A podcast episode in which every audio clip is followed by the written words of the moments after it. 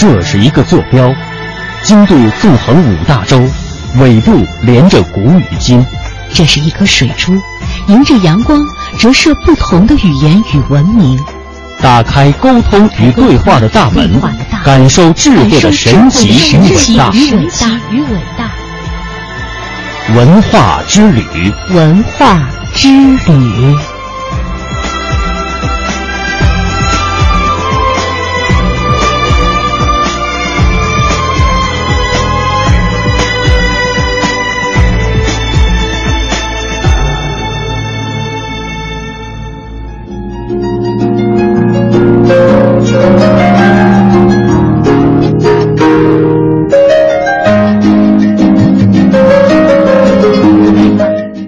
探寻文化渊源，感受文文化魅力。听众朋友，大家好，这里是中央人民广播电台香港之声数码广播三十二台的文化之旅节目，我是谢哲，我是曼斯。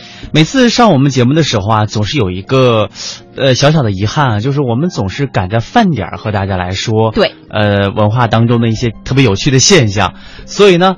总是会或多或少的把饮食文化作为一个非常重要的内容和大家来分享。因为这此刻呢，我们想着就有好多人都在享受着他们午餐的美食，或者是晚餐哈。对，所以我们只能在直播间跟大家来进行互动交流。所以我们可能心里的向往是美食。今天啊，我们要和大家说的这个饮食呢，可能要换一个角度了。以往我们说咱们中国的美食是特别的多，因为饮食文化也是咱们中国传统文化当中一个非常重要的内容。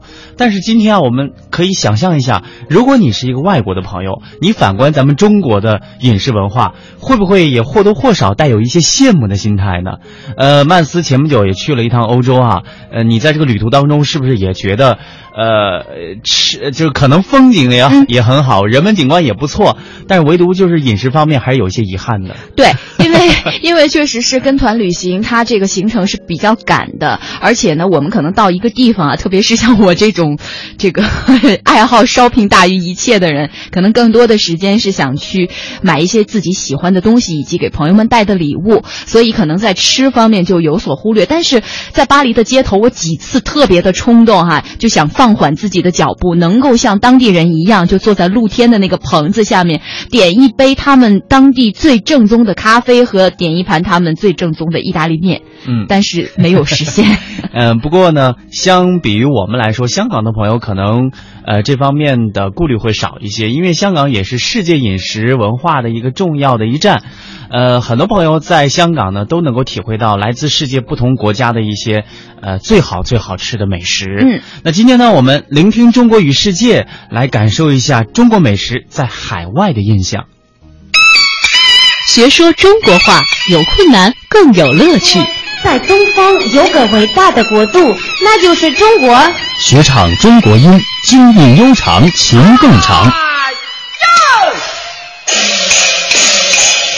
品中国美食，学中国礼仪，孔孟之乡愁知己。在这里，听他们讲述眼中的中国，聆听中国与世界。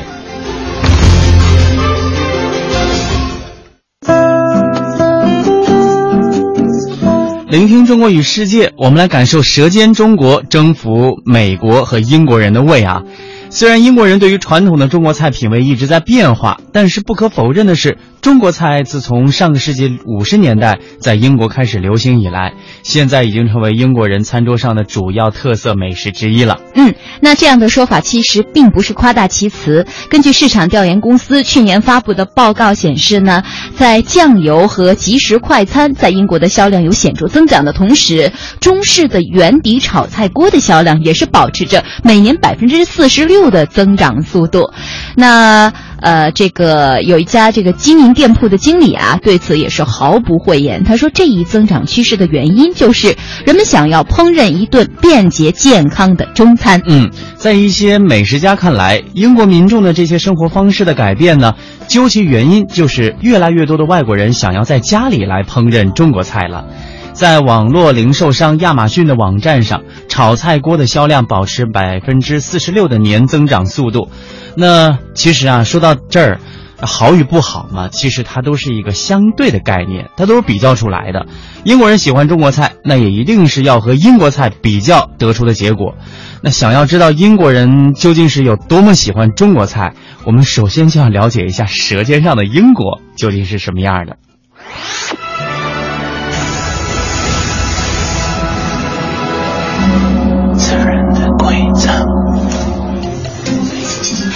Just like China, meats and fish are popular in Britain. But in order to make that meat and fish taste extra special, it has to be complemented by other ingredients.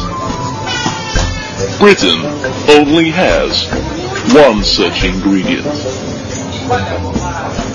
The potato. Yeah, very funny. Uh, we, it is, it we, is funny. We, we ain't more than just potatoes. Well, so. Calm down. This is, very light-hearted. You want to check out a preview of the second episode? Okay. It's funny. Much like their Asian counterparts, British people flock to the kitchen after a hard day's work. But in order to find inspiration, chefs and home cooks throughout Britain look to the simple potato. I'm actually quite offended by this. Um, uh, people are inspired by things more than just potatoes. You know? 大家听到这一段音频啊，是不是觉得有一种似曾相识的感觉啊？它就是以中国现在正在流行的纪录片《舌尖上的中国》为灵感，有两名英国男子啊前不久自拍的两分钟短片，叫做《舌尖上的英国》。这个播出之后迅速走红网络，引发了很多网友的评论。嗯那在这个视频当中呢，英语解说是模仿了中国纪录片的风格，将英国美食分为了四个部分。嗯第一部分自然的馈赠，这个就是基本上是原班啊，对就是照搬过来的。那为了让鱼和肉的味道啊特别呃一点儿，那么在英国有这么一味特别的佐料，就是土豆。嗯，第二部分呢叫做转化的灵感。哦，他们刚才是这样说的？对对对，就是用中文来说的。呃，那么英国厨师的灵感来源是什么呢？就是土豆。在英国，就是每一道菜里面都会看到土豆的影子。呃，fish and chips 也是土豆。嗯，第三部分呢就是英国的味道。为了让土豆更有味道，英国人会给他们撒上盐。呃，有了这么一道美味小吃，英国人真的是可以干活干上一整天，不知劳累了啊！这是他们在这个片子里说的哈。嗯，第四部分、英国厨房的秘密。英国的厨房里有这么一个人尽皆知的秘密：从孩提时代开始，英国人就被告知，小土豆比大土豆熟得快。呃，这两名英国男子啊，他们是以这个特有的英式幽默编制出的搞笑版的《舌尖上的英国》，短短几天呢，点击率就超过了百万。制作者说啊，这个视频讽刺的是人们对于英国食饮食的印象，认为英国是一个土豆民族，英国人的饮食单调刻板到只有土豆。嗯，刚才我就想说，通过他们这样的一个视频，我就想把他们的纪录片改一个名字哈，嗯叫做《舌尖上的土豆英国》。那么，英国驻华使馆曾经向网民征集对英国食物的看法，要求呢用三个字来形容印象中的英国饮食，结果收到的答案一致：土豆，土豆，土豆。那英国驻华使馆在官方微博上反馈说，我们帮大家好好挖掘了一下英国常见的不同品种的土豆，它们名字各异，烹饪的用途也不同。微博附上的图片详细介绍了英国五花八门的土豆品种，呃，比如说有这几种哈，叫爱德华国王、嗯夏洛特、德西雷。那同时呢，介绍了几种不同的土豆烹饪技术。这关键是，啊就算爱德华国王嘛，他不还是土豆吗？对呀、就前一阵子我在网上特别好奇了，买了一个叫巴西黑金刚土豆。呃，尽管真正的《舌尖上的英国》我们还没有看到啊，这个只能作为一个搞笑之作，但是英国的美食节目当中介绍中国菜的内容却早已经大行其道了。从上个世纪八十年代开始，英国广播公司电视台的厨艺秀节目叫《Kim Home》的中餐烹饪当中，给广大的英国观众留下了中国菜的最初印象。那此后的三十多年，通过一系列的电视烹饪教学节目，还有诸如《中中餐烹饪傻瓜书》等中国菜的教学书籍，也不断的打破了东西方在烹饪方法上的文化差异壁垒，让西方人对东方菜充满了兴趣。Tonight, I'll be showing you how to cook your very own dim sum feast at home.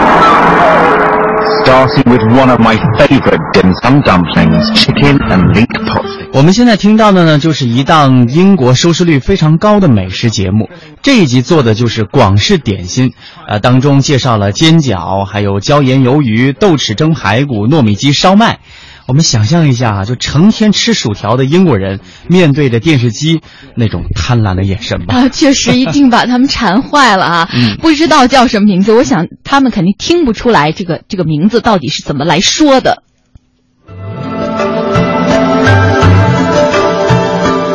探寻文化渊源，感受文化魅力。中央人民广播电台香港之声，文化之旅。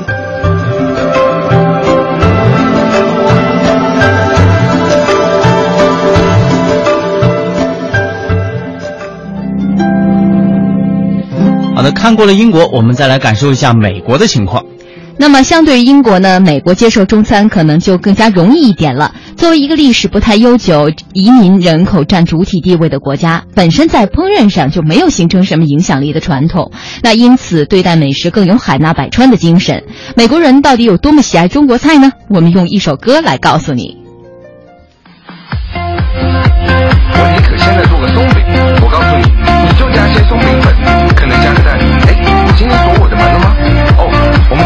牛奶，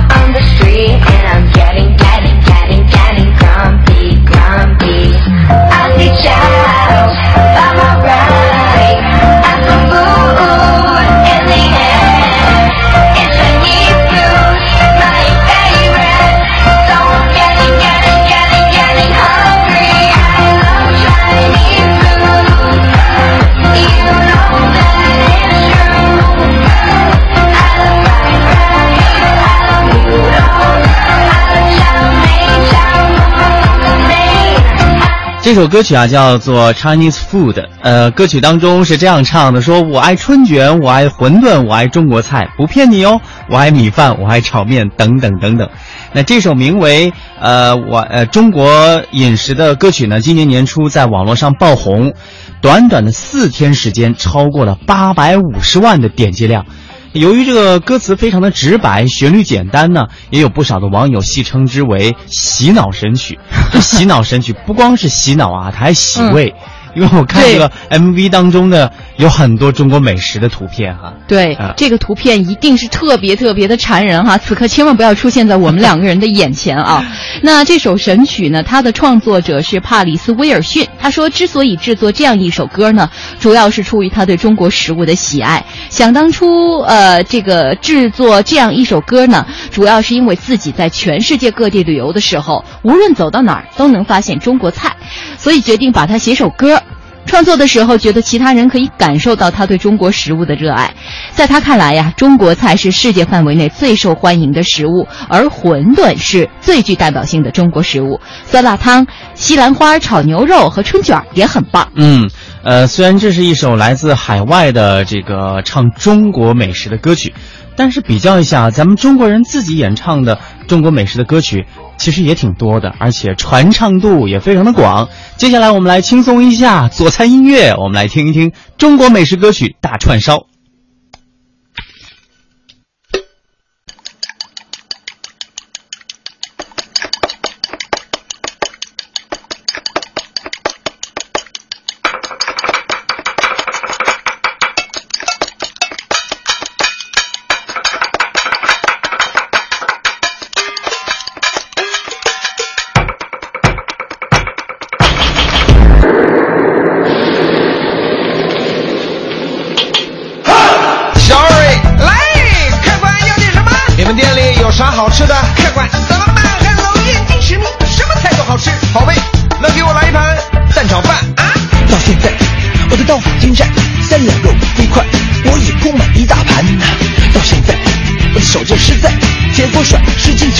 在锅里翻呐。师傅说，能不能出师要过他那关，他叫我炒一盘啊蛋炒饭，嘿，蛋炒饭，最近内定困难。我知道你和我就像是豆浆油条，要一起吃下去，味道才会是最好。你需要我的傻笑，我需要你的拥抱，爱情就是要这样，它才不会单调。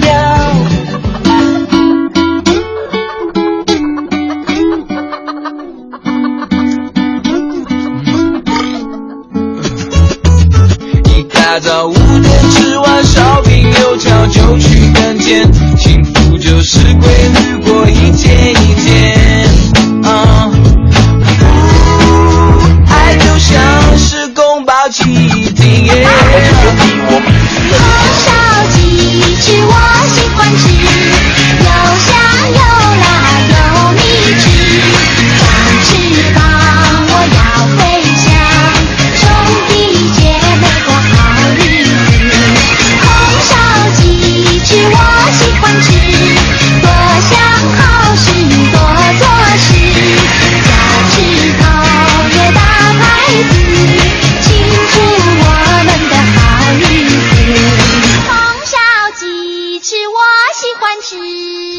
当然喜欢吃，中国菜嘛，讲究的是色香味形意。呃，中国的饮食文化能够堪当“博大精深”这个词，除了在色香味上给人带来无与伦比的感官愉悦之外，背后的文化底蕴也是它能够堪称一种文化的重要因素。它集中的体现在了形和意上。那接下来呢，我们要以一顿午饭为例，告诉您真正的中国菜在文化底蕴上又会融汇什么样的匠心。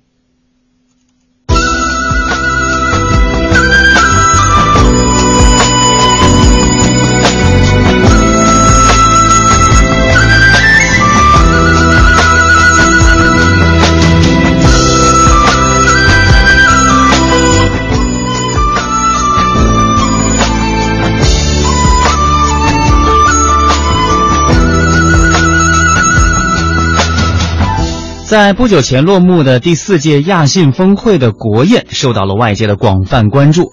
芋头雕刻的长城、三十四米长的黄沙色云锦桌旗，还有海派的平民小吃，林林总总的中国美食让人惊艳。那作为美食王国，中国的国宴上都有什么菜品？它的细节又透露出哪些寓意呢？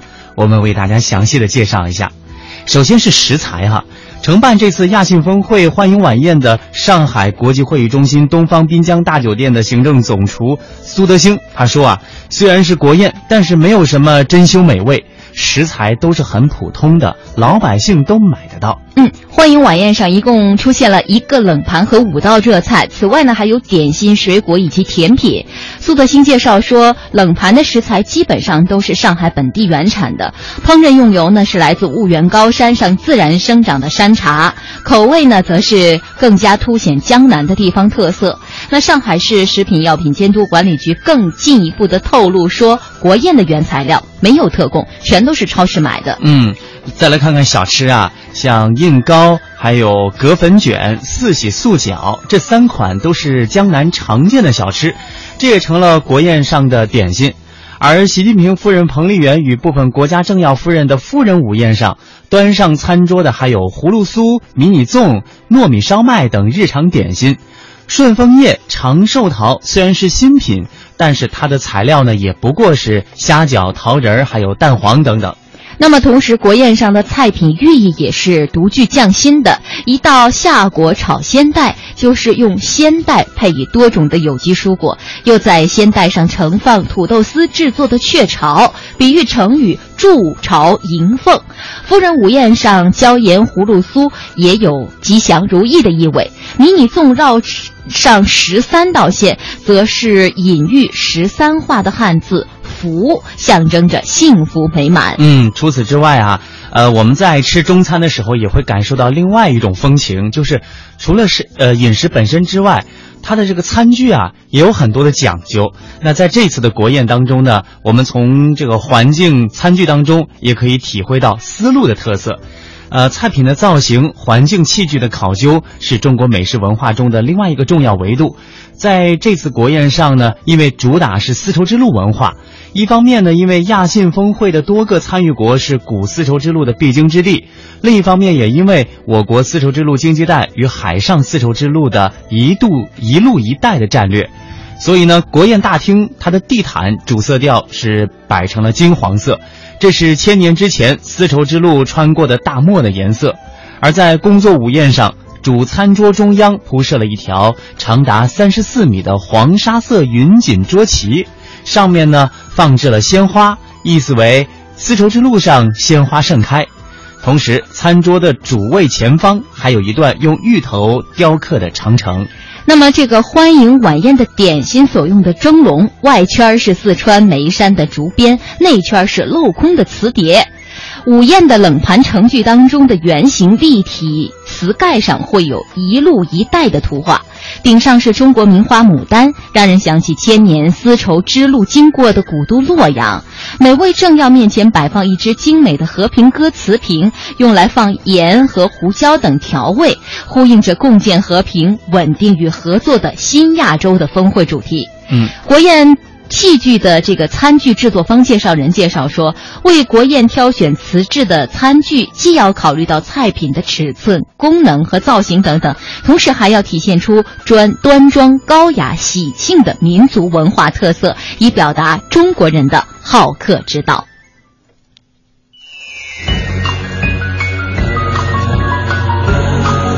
我想在最短的时间了解各国的文明，不如去旅游，需要时间，那就背书吧。太枯燥，那就在这里，你会知道世界之大。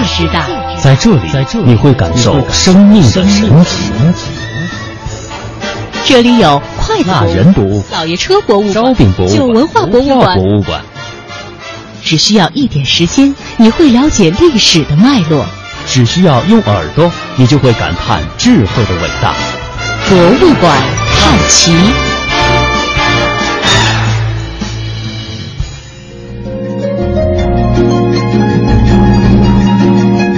接下来，博物馆探奇，我们要感受一场在博物馆里上演的音乐会。六月二号的时候，湖北省博物馆上演了一场别开生面的“听说邓丽君与编钟”创意音乐分享会。拥有两千四百多年历史的中国古代乐器之王曾侯乙编钟与现代乐器电子管风琴、小提琴穿越时空对话，合奏出了邓丽君多首经典歌曲的主旋律，呈现出悠远而又深邃的全新意境。曾侯乙编钟出土后，专家对整套编钟逐个测音，令人感到神奇的是。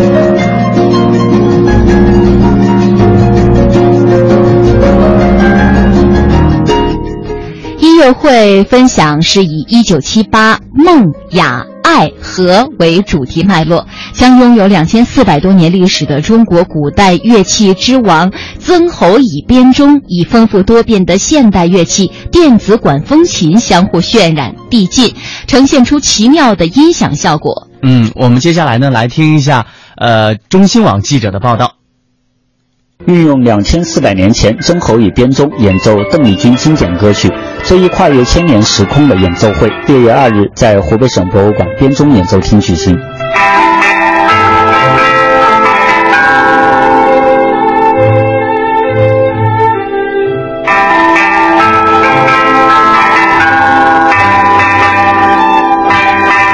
当天。来自湖北省博物馆编钟乐团、武汉音乐学院等单位的艺术家，运用编钟、电子管风琴及小提琴合奏了邓丽君的经典歌曲《月亮代表我的心》《但愿人长久》《甜蜜蜜》《小城故事》等。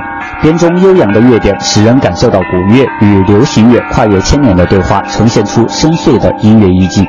我觉得非常的清丽脱俗，特别的特别的好，就是它融汇了古代的乐器，像长笛、那个玉，还有编钟，还有那个呃现代的乐器，电子管风琴，还有这个小提琴，特别的美。非常好，很壮观，而且也确实有穿越。我觉得这种融合是中国需要的，嗯，世界也需要。湖北省博物馆市场部主任马叶平介绍，曾侯乙编钟具有宽广的音域，给了邓丽君歌曲很大的表现空间。用编钟演奏邓丽君经典歌曲，不仅是一次大胆的音乐尝试，更重要的是深度挖掘编钟的音乐内涵，探索中国古老乐器与现代音乐有机融合的机制。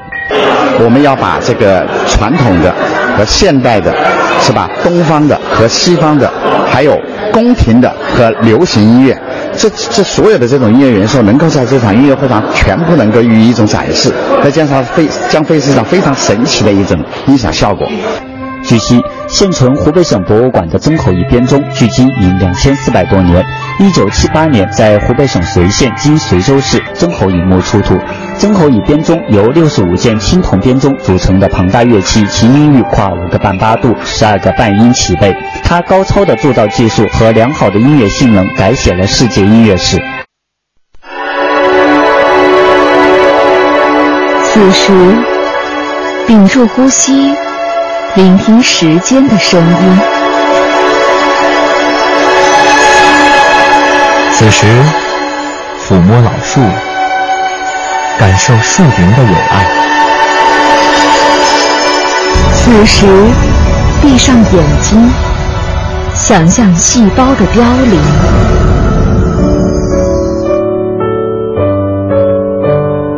当时光流逝时，时光流逝时。唯有经典得以永存。唯有经典得以永存。文化年轮，沉淀经典。文化年轮，接下来呢，我们也和大家来说一说曾侯乙编钟。我们知道，钢琴呢是我们非常熟悉的西洋乐器。现代钢琴具有音域宽、音量宏大的特点，被人们称之为是乐器之王。下面为您介绍的是中国古代的乐器之王，就是曾侯乙编钟。曾侯乙编钟之所以被称之为中国古代的乐器之王，是因为它的音域仅仅比现代钢琴少了一个八度，它的诞生却比钢琴早了两千多年，创造了人类音乐史上的奇迹。嗯，那这套沉睡了两千多年的古老乐器重现天日，想必大家也特别想知道，它今天是否还能够奏响出当年的乐音？其实呢，曾侯乙编钟不仅仅还能够奏响，而且见证了今日中国的很多辉煌时刻。这个当中也就包括了1997年香港回归。从1979年开始，科学工作者和音乐学家着手复制曾侯乙编钟。1983年1月9日，倾注众多人心血的第一套曾侯乙复制件终于大获成功。编钟每每在重大时刻都会奏响盛世华章。一九八四年，为庆祝新中国成立三十五周年，编钟进京演奏《楚商》等曲目。一九九七年七月一日，为庆祝香港回归，著名音乐人谭盾创作大型交响乐《天地人》。香港著名歌手张学友、大提琴家马友友与编钟一同演绎。不再是孤寂，谁想要今夜的号角？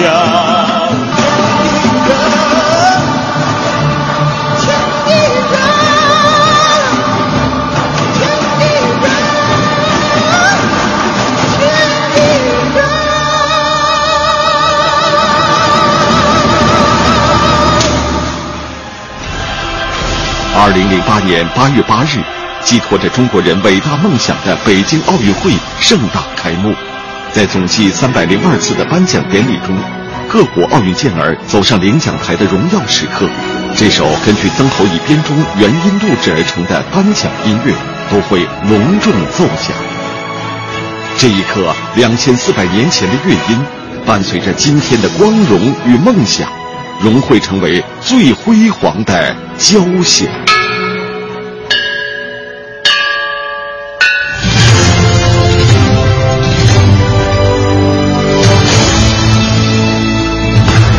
这里是中央人民广播电台香港之声数码广播三十二台，香港之声全天候为您服务，以国际化的视野为您提供权威的新闻信息、丰富的文化知识和周到的生活服务。香港之声倾心打造湘江观潮、中华人物、数字新生活、民歌风尚、珠江瞭望、阳光心灵等精品节目。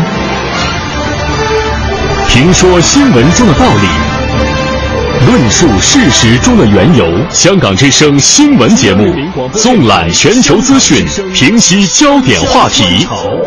他们如璀璨明珠，点亮历史长河。他们如文明文化节目，共享文化盛宴，欣赏壮美诗篇。歌声随聚散的浮云，从辽阔天空而来。音乐节目唱响五彩华章，拨动你我心弦。从旷野大地而来。纵观生活大千世界，世界。生活服务节目，发现生活智慧，展示多彩人生。寻找独家观点，普通话、广州话双语播出。敬请关注中央人民广播电台香港之声数码广播三十二台。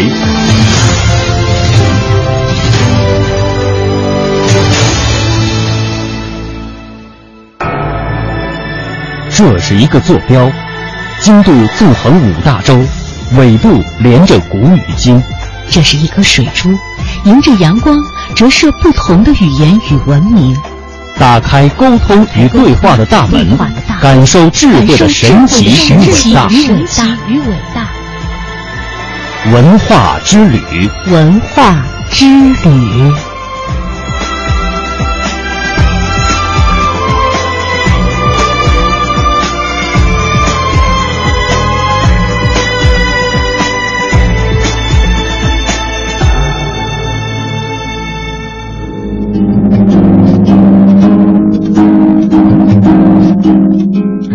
的，欢迎各位听众朋友继续收听中央人民广播电台香港之声数码广播三十二台的文化之旅，我是谢哲，我是曼斯。今年是中法建交五十周年，前不久，习近平主席在为纪念中法建交五十周年特展题写的序言中表示，中国和法国文化交流源远流长，两国人民在历史发展中各自创造的独具特色、充满魅力的文化，是两国人民始终相互吸引。长期以来，中华文明和法兰西文明不断的相互借鉴，为中法友好增添了绚丽色彩。随着两国间了解的不断深入，两国人民之间的文化交流也将延伸到更深的领域。达芬奇原本是意大利的艺术大师，为什么他的作品《蒙娜丽莎》会出现在法国卢浮宫的展厅里呢？他和当年的法国国王弗朗索瓦一世之间又有着哪些故事和秘密？达芬奇不但精通绘画，在建筑、人体力学方面也有着很深的造诣。那么，他的这些才能在历史中有没有得到施展的机会呢？接下来，由本台与腾讯微讲堂合作的节目将邀请主讲人北京大学法语系教授董强先生为我们讲述弗朗索瓦和达芬奇的故事。搜索古今中外文化经典，探寻大千世界奇闻渊源。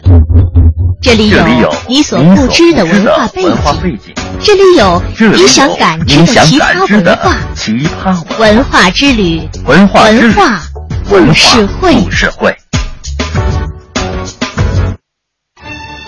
法国是一个充满文化艺术的国家，而在法国文化中，他们的文学、电影、绘画、建筑等都使人再三回味。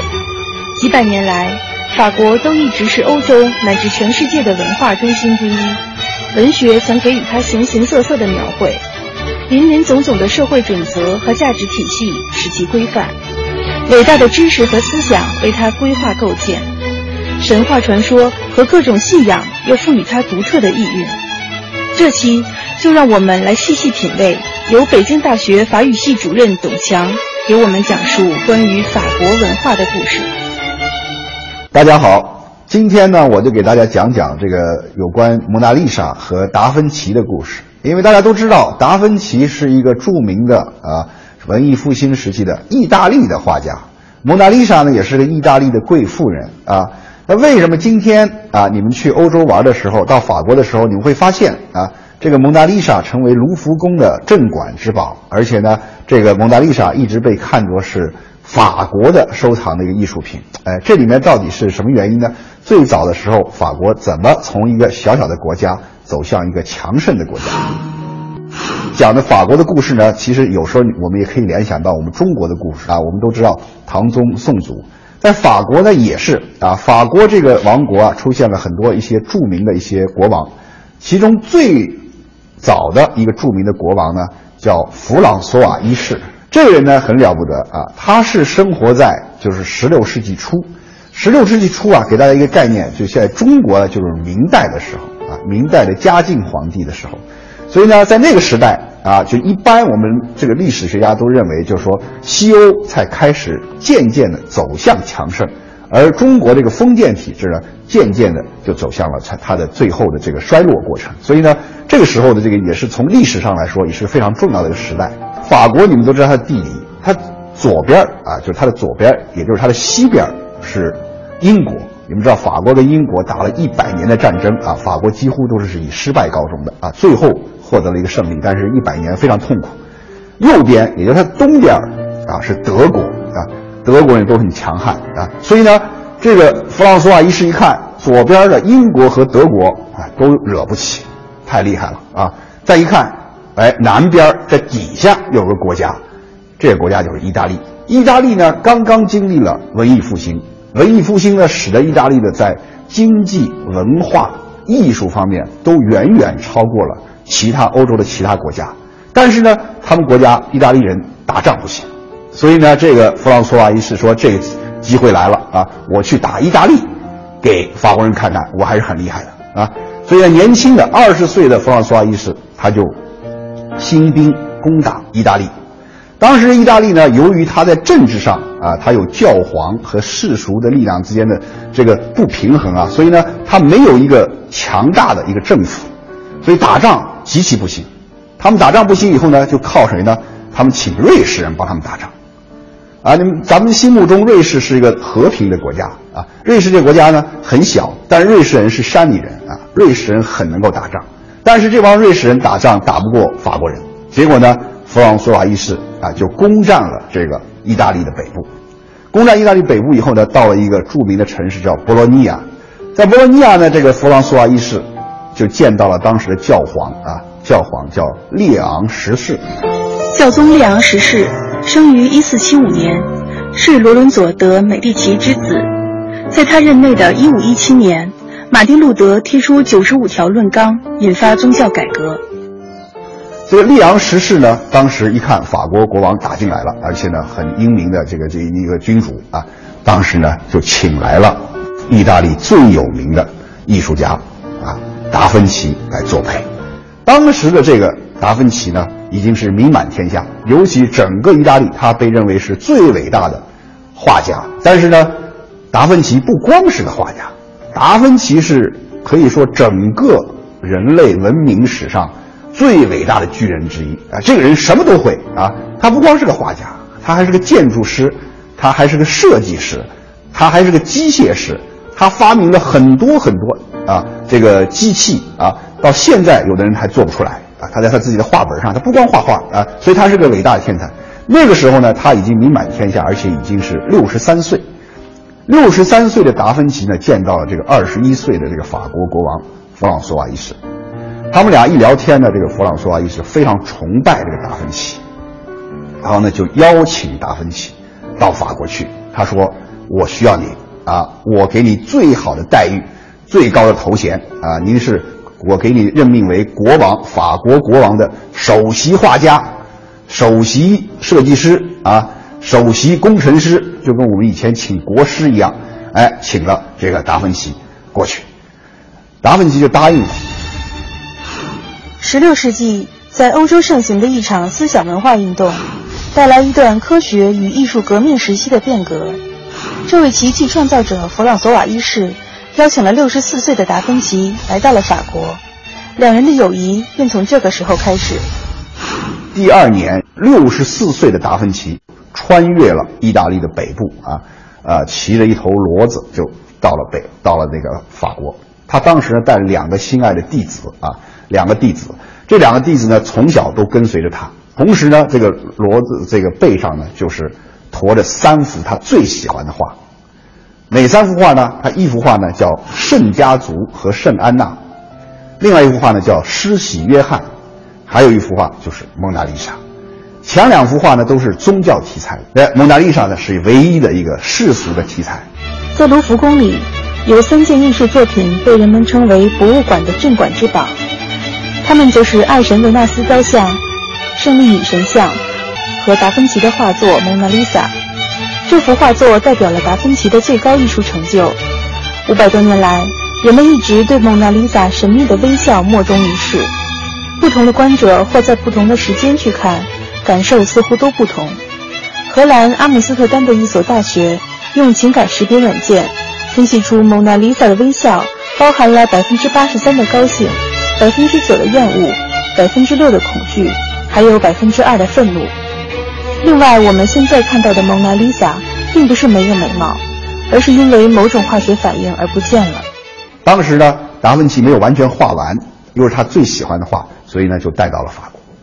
到了法国以后，法国的国王当时呢就居住在著名的卢瓦河河的这个流域的城堡里面。当时卢瓦河的这个城堡呢还没有现在那么多，但是呢，国王当时的自己家呢就在卢瓦河边啊，所以当时呢，这个国王弗朗索瓦一世把达芬奇请去以后呢，引为上宾呢，就让他住在自己从小长大的一个城堡里面，叫克罗城堡啊。这个克罗城堡后来扩建以后啊，成为法国最有名的城堡之一，叫克罗吕塞城堡啊。现在一般你们谁去法国旅游啊，都会去卢瓦尔河看城堡，啊，都会去这克罗吕塞去看达芬奇曾经待过这个城堡。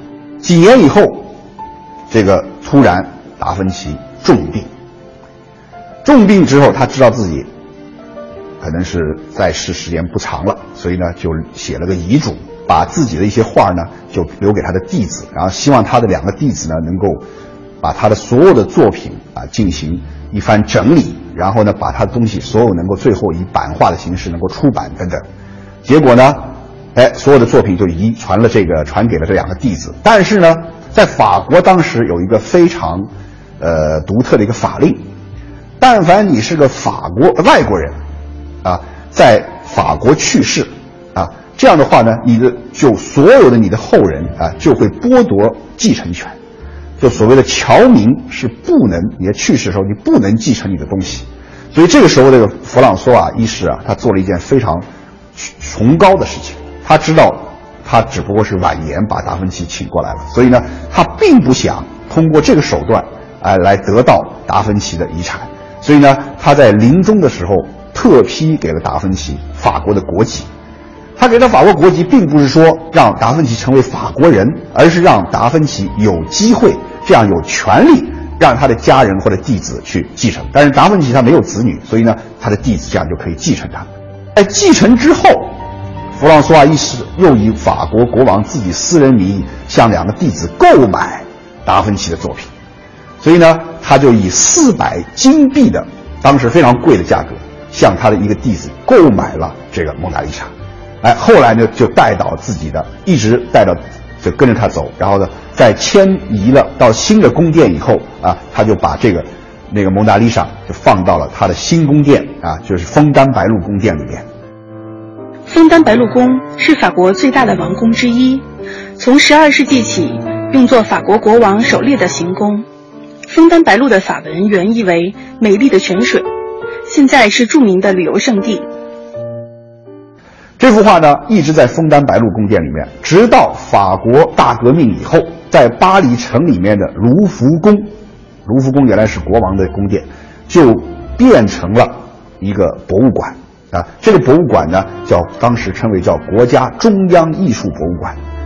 他们当时就要征集一些皇室的画，放到这个博物馆去啊，就跟我们故宫里面收藏的这一样。哎，在这个时候呢，后来就是从枫丹白露就把这个达芬奇的这幅蒙娜丽莎移到了这个卢浮宫里面。进卢浮宫必须看蒙娜丽莎，而且甚至你有时候看不到，为什么呢？在你面前永远有几百个人在前面，而且是不让照相等等啊，所以呢，使得这幅杰作越来越神秘，就像他的微笑一样的神秘。只是一面之缘和一堆空头钱，就让达芬奇这样一个艺术巨匠背井离乡来到了法国。听起来这个理由似乎有些牵强。是的，因为达芬奇此行的目的并不在于此，而这背后还隐藏着一个足以改变整个法国的惊天秘密，而这个秘密和弗朗索瓦一世的身世有着极大的关系。这个蒙娜丽莎和达芬奇怎么到了法国？这个故事呢，现在就大家都明白了。但是接下来有个疑问就出现了，就是说这个达芬奇当时已经六十三、六十四岁了啊，他已经名满天下啊，意大利人对他也不错，他为什么啊遇到这个年轻的国王以后，愿意这么老了以后还就是离离乡背井的背井离乡的去跑到这个法国去？虽然这个法国国王对他待遇也不错，但是他难道是那么容易收买吗？所以呢，带着这些疑问啊，我呢就查了一些历史资料，就发现了后面的一个特别有意思的一个惊天的秘密啊。所以呢，我给大家就讲述一下。这个法国国王弗兰弗朗索瓦一世啊，他本人呢不是这个皇这个国王的长子，或者是甚至不是国王的亲生的儿子。他能够当上国王是借了他的夫人，他的夫人是法国的公主。他的母亲呢，她只不过是在卢瓦河边的一个贵族贵妇人，但是他的这个贵妇人对对这个儿子要求很高，希望他能够当上国王，所以呢，有一个特别的千载难逢的机会，就当时的国王和怀了孕的王后正好到他们从他们的领地那儿过，这位母亲呢就殷勤的接待，然后呢，这个王后就把孩子生在了他们这个领地上面，是个女孩，当时呢。这个弗朗索瓦一世的这个母亲就说：“哎，咱俩咱们联姻吧，我的儿子也不错啊。”哎，当时这样的话呢，他就成为了当时国王的这个驸马。后来由于这个国王一直都没有儿子，所以呢，这个弗朗索瓦一世就当上了这个国王。但是他这个位置是不稳的，因为很多人就是看着他的这个位置想夺他的权。一旦自己他把自己的这个政权就是稳固了以后，他希望能够在卢瓦河边。啊，他母亲的领地周围啊，然后呢，也是他夫人诞生的地方，也是他自己出生的地方，而且他还喜欢打猎，所以在这那个地方找一块地，建立一个类似于首都的地方。所以呢，他的家乡啊特别小啊，叫洛莫朗坦。洛莫朗坦翻成中文，法文叫 h o m o h o n d a n h o m o h o n d a n 呢是今天你要去问法国人，几乎百分之八十的法国人不知道它在哪儿啊，它是特小的一个一个镇。啊，甚至是可以说是个村庄啊，但是呢，这个弗朗索瓦一世就想把这个地方变成一个特别大的一个首都，要完成这么个计划，他就得请一个真正的大师来。所以他当时在博洛尼亚，在利昂逝世前见到了达芬奇的时候，眼前就一亮，说这位大师他又是画家，又是设计师，又是建筑师，又是工程师，靠他我可以实现这个想法。所以呢，他就向达芬奇许诺，说我可以给你一个绝好的机会，你完全可以施展你的才华，可以做出一个你梦想中的城市，你想怎么弄就怎么弄。弗朗索瓦希望建造一块属于自己的地方，达芬奇也梦想着完成自己的设计。同样的梦想使两个人摩擦出火花，但年事已高的达芬奇却没有能坚持到底。难道伟大的灵感就这么付诸东流了吗？就是因为这个，因为达芬奇虽然一生接受了很多的委托，建造了很多东西，但从来没有人像他有这样的给他这么一个机会。所以呢，晚年的达芬奇很想完成一个夙愿，就建造一座他心目中的理想之城。就因为这个动机驱使了他，能够在六十三岁、六十四岁的时候答应这个弗朗索瓦一世到法国去。所以他到了这个卢瓦河这个城堡一住下来以后啊，他就画了很多草图。后来呢，这个事儿是被谁发现呢？就有一个意大利人在美国的一个图书馆里，他查资料的时候，就发现达芬奇在那儿画的东西不仅仅是画画，不仅仅是要设计一个宫殿，而是在做一个我们现在可以称为城市规划的东西。后来法国的研究者就到这个洛莫朗坦当时当地的档案馆里去找，发现了很多东西，确实，而且发现进行考古以后就发现，不光他开始画图了，而且这个城市都已经开始建了。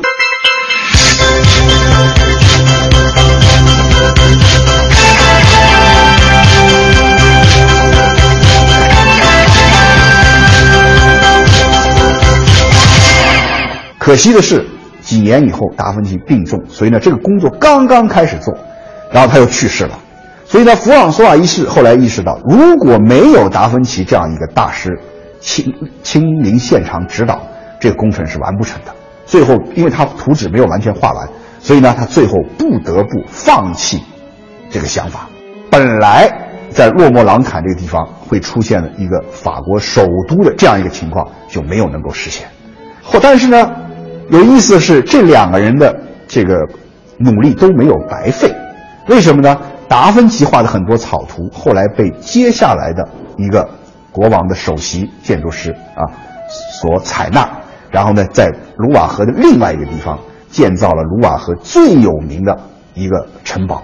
这个城堡呢，法文叫尚博尔啊，我们大陆一般翻成尚博尔城堡，但是在台湾那边呢，他们翻译成非常好玩的叫香波城堡，所以这个城堡就以香波城堡这个名字在汉语里头流传啊。就香波城堡呢是最美丽的、最壮观的一个卢瓦河城堡，而且它的风格完全是意大利文艺风、文艺复兴的风格啊。它呢奠定了后来的法国的古典主义美学的这个基础。所以呢，达芬奇到了法国，没有他的努力没有白费。而弗朗索瓦一世的想法呢，也没有白费。为什么呢？因为后来法国又出现了一个非常英明的一个君主啊，后来成为全欧洲最有名的国王，就叫路易十四。路易十四被称为太阳王。路易十四当国王以后，他也发现，如果我待在城里头，待在卢浮宫，待在哪儿？他说我不好控制这个首都，不好控制这个国家。所以呢，他后来就建造了举世闻名的凡尔赛宫。凡尔赛宫可以说是法国封建统治历史时期的一座华丽的纪念碑。当时，路易十四为了建造它，共动用了三万余名工人和建筑师。除了要解决建造大规模建筑群所产生的复杂技术问题外，还要解决饮水、道路等各方面的问题。可见，凡尔赛宫的成功，有力地证明了当时法国经济和技术的进步和劳动人民的智慧。但是他的想法。也是从弗朗索瓦一世那儿来的，就是说把自己的宫殿建在城市之外。不管是这个君主弗朗索瓦一世，还是我们这位大师这个达芬奇，他们的努力呢都没有白费。但是呢，回到这个洛莫朗坦这个地方啊，这个小镇呢错过了一个千载难逢的这个机遇，就是因为这个大师啊可以说是提前去世辞世了啊，就是没有能够一直长寿下去。我们可以设想。虽然历史不能说假设啊，但是如果达芬奇再活十年，那今天的法国就不是现在的样子，很可能巴黎就变得默默无闻，而这个洛莫朗坦就成为一个全世界闻名的这么一个大地方，而今天这个洛莫朗坦呢，又被沦为一个默默无闻的小镇，可以说在他那儿讲述着自己默默无闻的小城故事。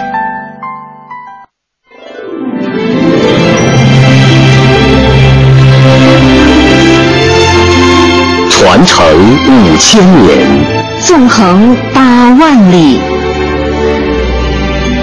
电波中的山河岁月，谈笑间的海角天涯。人文中国与您一同感受神州大地跳动的脉搏。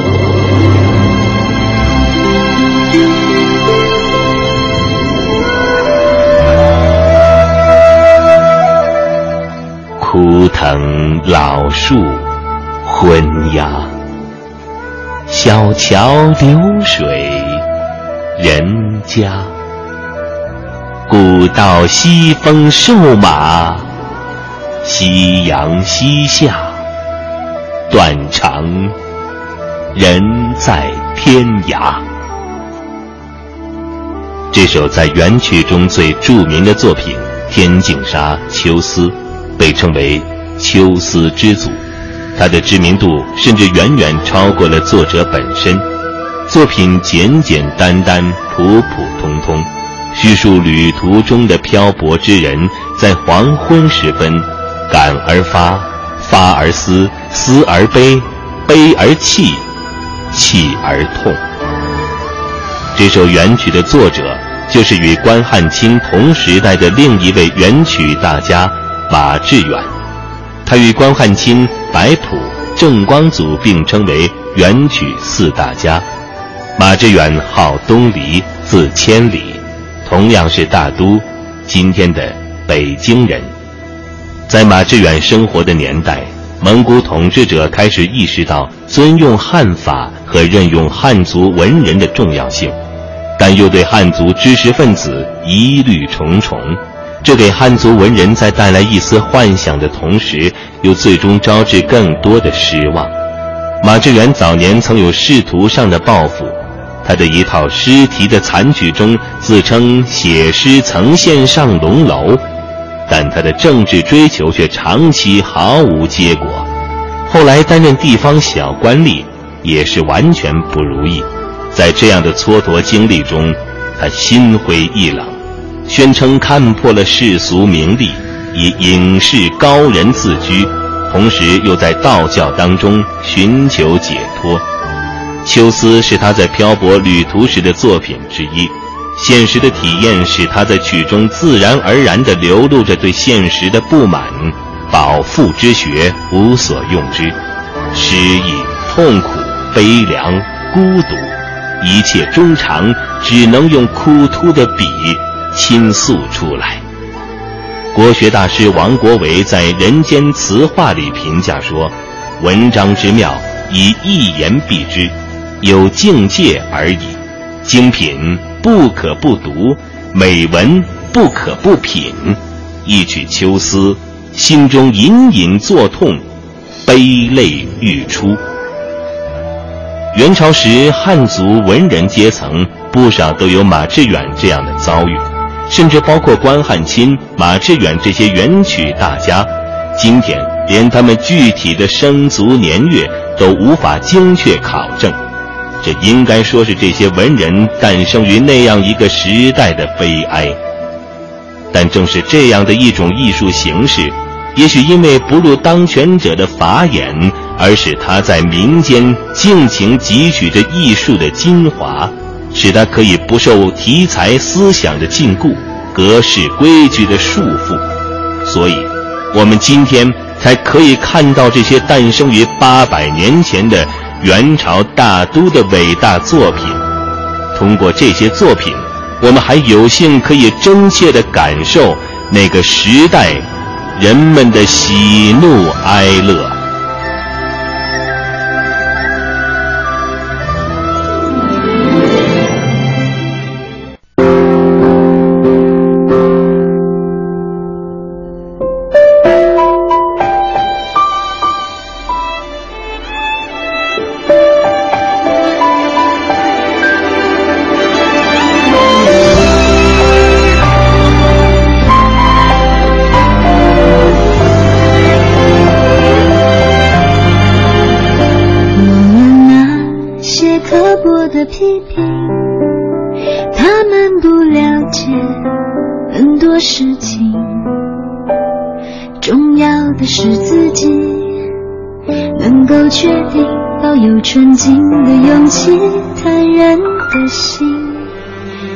的那些温暖的心情，未来像一部公路电影。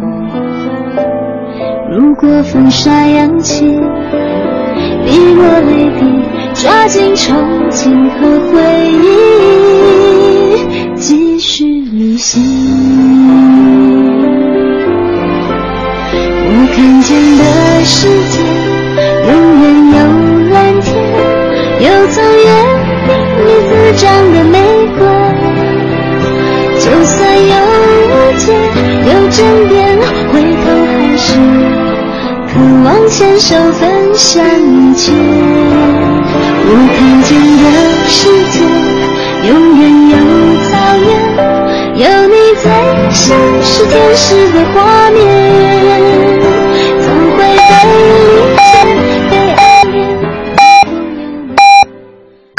时间十三点整。